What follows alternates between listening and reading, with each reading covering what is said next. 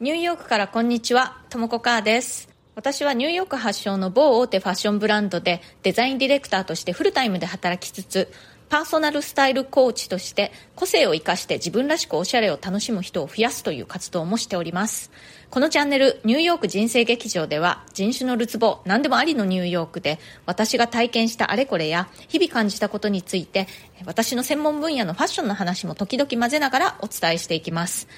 ニューヨークの自由でポジティブな空気感とともに、ちょっと元気が出る放送をお届けしてまいります。それでは今日もよろしくお願いします。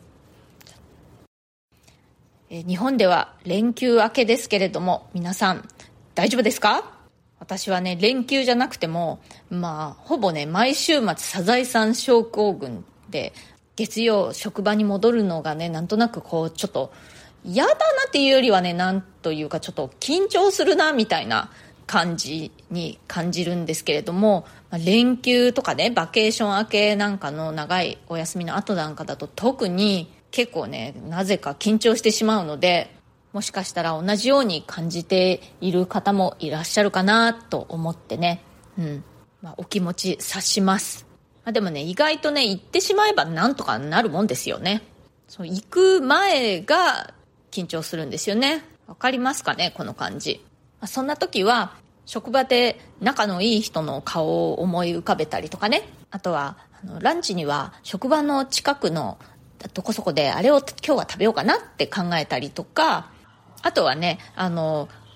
お気に入りのものを身につけていくっていうのも結構ねあの有効だったりします私の場合。まそんな感じでね休み明けは自分で自分をこうあのなだめつつというか緊張をほぐすようなことをしながらまた1週間を始めるという感じでやっています。子供の頃はねその休み明け長期休み明けですね。夏休みとか。その休み明けの初日にどうしても学校に行きたくなくてその初日休んでしまったっていうこともね何回かはありますね。でまあその翌日からはちゃんと行けるんですけれどもあまりね理由も追求せずに休ませてくれた母にはすごく感謝してますね。なんか今思い返すとどんな思いでいたのかなって。うん。今度聞いてみようかなと思います。もしかしたらもう忘れちゃってるかもしれませんけどね。私の母結構なさっぱりとした性格なのでそんなことあったっけ？って言われるような気もします。今日はですね、ちょうどいい暮らしというハッシュタグに乗っかってお話ししたいと思います。このハッシュタグを見た時に、まず最初に思ったのが、このコロナのね、2年間、2年強で自分の生活環境を見直したっていう人が私の周りにすごくたくさんいるなということなんですね。私はニューヨークにもう長いこと20年以上住んでずっと仕事もニューヨークでしているんですけれどもニューヨークには本当にいろいろなところから来ている人たちというのが住んでいるんですね。で、私の本当に身近な職場のチーム一つを考えてみても、メンバーの出身地とか、まあもう出身国もバラバラで世界中の人たちで構成されているという感じで。で、そういう人たちが、まあ縁あって今はニューヨークで一緒に仕事をしているという感じなんですけれども、このコロナ禍でね、自分はどこでどういうふうに暮らしたいのかっていうのを見つめ直した人が結構多くてですね、まあ、結果としてニューヨークを去る決断をしたっていう人たちが私のチームの中にも何人もいました。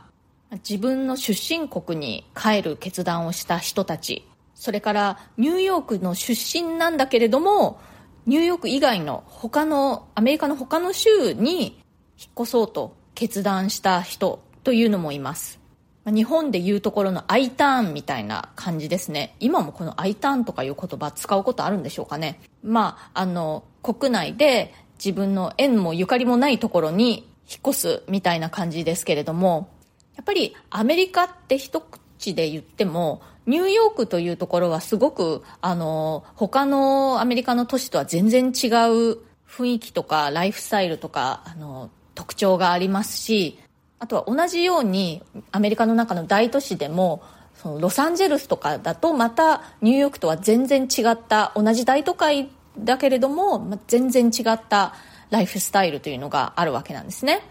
私はアメリカの中ではニューヨークにしか住んだことがないんですけれども旅行なんかでねいろいろなアメリカの他の都市を訪ねてもまあ旅行で行くのはいいけれどもやっぱり住むのはちょっとどうかなっていうふうにいつも感じますね、まあ、ちょこっとね数ヶ月とか、まあ、最長1年ぐらいだったら住んでみてもいいかなって思える都市はありますけれど長いこと住んでみたいなって思ったところはアメリカの中では本当になくてやっぱりニューヨークが自分には合ってるかなって思うんですね。アメリカの中でニューヨークが他の都市とすごく違うところはまず第一にはウォーカビリティがあるというかその歩いてあちこち行くことができるというのがものすごく第一の特徴だと思うんですね。歩いてというか公共交通機関を使ったりだとかあの自分で車を運転しなくても生活が成り立つというそういう街そういう都市っていうのはアメリカの中でもほとんどなくて、まあ、アメリカの大多数の都市ではやっぱり車社会というかね車で食料品の買い出しにも行くし学校や仕事にの、ね、通勤通学も全部車という感じなのが普通なんですけれどもニューヨークでは、まあ、車がなくても全て事足りるというのがすごく特徴的だと思います。それからニューヨークの第二の特徴はやっぱりアートが盛んだということとあとパフォーミングアーツが盛んということですね、まあ、舞台芸術みたいなものですけれどもブロードウェイミュージカルはすごく有名ですし世界中から一流のダンスパフォーマンスとかあとはそういう音楽の、ね、ライブコンサートなんかがニューヨークに来て公演するっていうのはすごくニューヨークの一つの特徴だなと思います。アメリカの大きな産業としてあの映画産業って、まあ、ありますけれどもそれだとねやっぱり西海岸ロスロスの方だとかが中心になりますけれどもライブパフォーマンス的なものというのはニューヨークが盛んだなと思いますね。それからもう一つの特徴としては金融の中心だということですね。金融関係者がすごくたくさん働いていますし私自身は直接的にはねその金融業界にはあまり全然関わりはないんですけれどもやっぱり街の雰囲気として金融の中心だなっていうのはすごく感じます。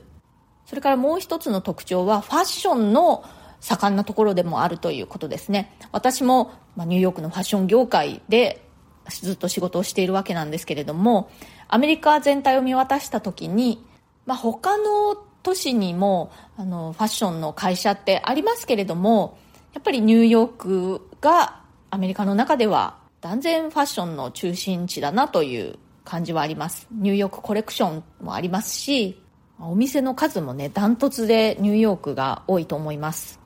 まあ、要はですね、ニューヨークは都会だっていう一言で片付きそうな気もするんですけれども、例えば同じく大都会東京と比べた時に何が違うかというとですね、規模感、その物理的な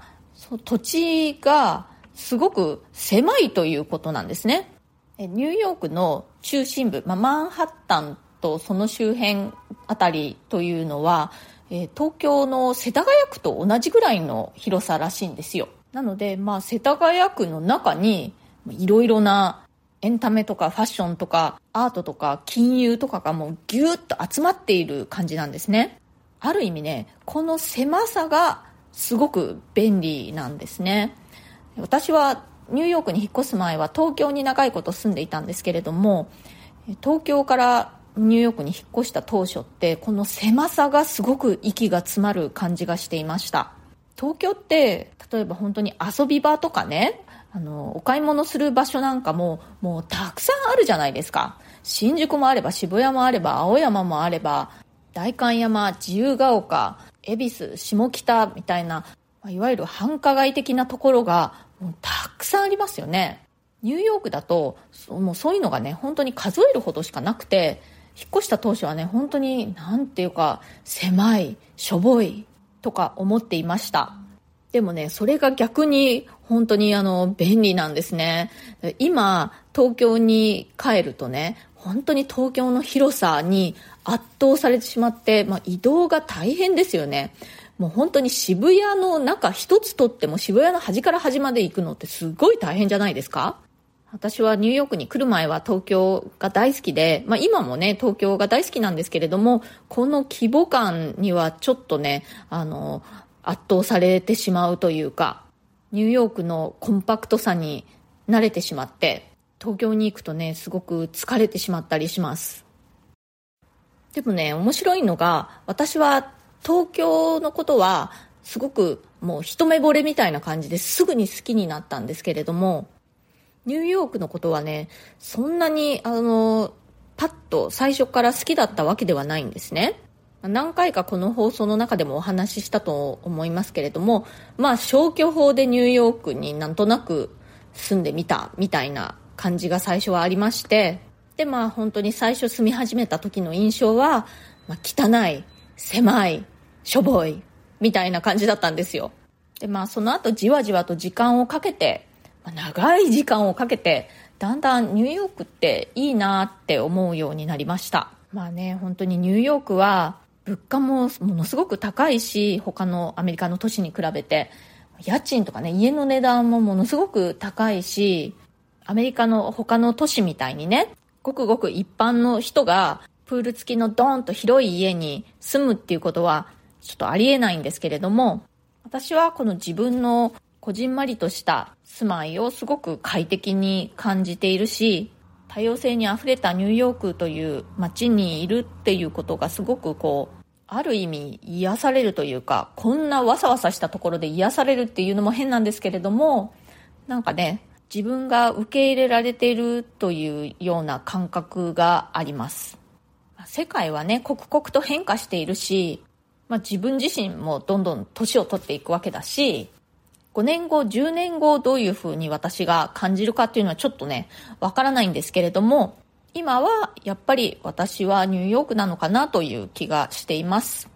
このコロナ禍のね、2年強で、本当にいろいろな人がニューヨークを去っていったので、私も自分自身に関してね、いろいろとこう、あの内省的になってね、まあどこで暮らすのがいいんだろうとか、ぐるぐる考えたんですけれども、ある日ね、私、あの、レストランのテラス席で一人で遅いランチを食べていたんですね。お休みの日だったんですけれども、そしてね、街行く人たちを眺めていたら、本当にいろんな人がいて、いろんな、なんて言ったらいいんでしょう、面白そうな人たちがいて、本当ファッション一つをとっても、なんて言ったらいいのかな、こう、あの、まあ、本当に人それぞれというかね、のびのびと、それぞれにおしゃれを楽しんでるみたいな感じの人がたくさんいて、ふとね、いや、やっぱりここっていいなってね、思ったんですね。ここっていうのはニューヨークっていうことなんですけれども、まあ、いろんな人たちがニューヨークを去っていく中で、私はどうしたらいいんだろうどうすべきかなもっといいところがあるんじゃないかなとかいろいろ考えていたんですけれども、いや、私の青い鳥はやっぱここにいたんじゃないかという気がその時しました。私の青い鳥は一体どこにって思ってたけども、やっぱり、あの、すぐそばに青い鳥はいたのかなという、とりあえず今のところはそういう風に感じて、ちょっとね、ぐるぐる考えていたのが、すっとこう、あの、収まりました。あなたの青い鳥は一体どこにいますかね？もしかしたら私みたいにぐるぐるぐるぐる探していたけれども、意外と、まあ、ここにいたんだっていうことがあるかもしれませんよ。今日は、えー、ちょうどいい暮らしというハッシュタグで、私がこの2年強のコロナ禍でね、いろいろ自分の暮らしについて、どこに住むべきかみたいなことについて考えて、まあ、ふとある日たどり着いた結論についてお話ししました。今日の放送が気に入ってくださったら、チャンネルのフォローや SNS でのシェアなどもしていただけるととても嬉しいです。それから質問やリクエスト、相談、えコメントも受け付けていますので、コメント欄にあの直接書いていただいても OK ですし、えまたは私のプロフィールのところに質問できるウェブサイトのリンクを貼ってますので、そちらをご利用くださっても OK です。そちらをご利用くださると、私だけに届くので、もしどうしても匿名でとかね、そういう方はそちらをご利用ください。ニューヨークのことやファッションのこと、えーキャリアのこと、キャリアチェンジのこと、海外で暮らすこと、海外で働くこと、その他、まあ何でも、あの、お気軽にメッセージください。ご感想なんかでも、一言二言でも、いつもとっても楽しみにしてるので、ぜひ送ってください。今日も最後まで聞いてくださってありがとうございました。それではまた次回、ともこかーでした。